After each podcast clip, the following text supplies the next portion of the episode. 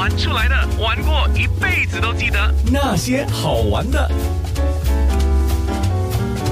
那些好玩的，谁来玩呢？周慧来玩。我来玩。周慧她玩的是什么？她玩公仔，她玩替身，她玩真人不露相，她又玩庐山真面目。娱乐圈嘛，好玩就好了，所以我不是很拘泥于任何呈现的形式方式。严格来讲，我内心世界是有一点反骨的啦。虽然我唱很多抒情歌曲，但我是有一点点叛逆的性格在里头。大家都喜欢做的事情，我一定会唱反调。我喜欢做别人没做的事情，所以我通常市值都会挑硬的吃。我会等它熟了再吃。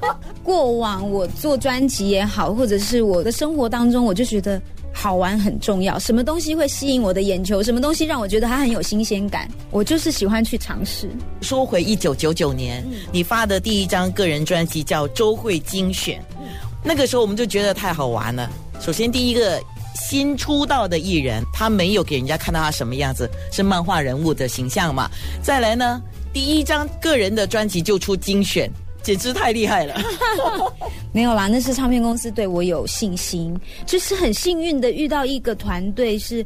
在我的声音上面打造适合我的音乐作品之外，在包装上面也很尊重我的想法。刚刚有提到我是一个反骨的精神，所以当时我的企划团队来跟我聊说，你会希望怎么样呈现你第一张专辑的封面？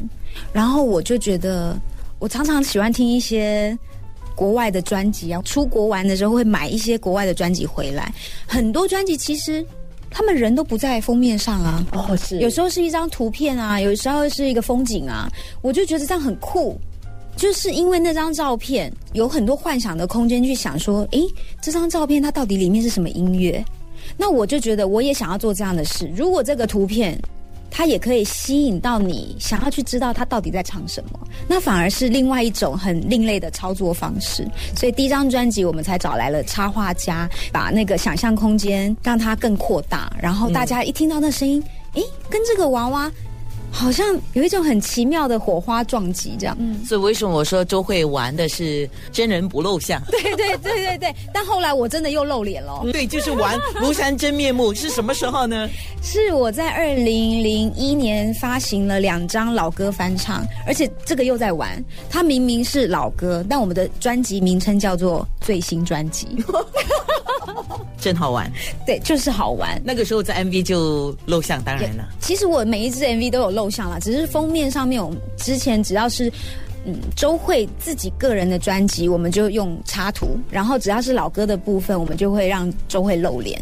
我觉得老歌的部分对于我来说，它等于是另外一个 label。对我希望说，除了唱常规的新作品之外，我可以把未来翻唱的这一块，从二零零一年做了一个很好的垫底之后，这一次二零一八年又在玩翻唱，而且上一次的翻唱已经是时隔十几年，然后那一次的翻唱是三零四零。五零年代，我这一次的新专辑《不被遗忘的时光》是走六零、七零、八零年代。那些好玩的，刚刚说我们在做录音的时候、做采访的时候，其实我们也同步做了一个视频。你可以到我的 facebook.com/slash 九六三好 FM dot a n n a 就看得到了。九六三好 FM。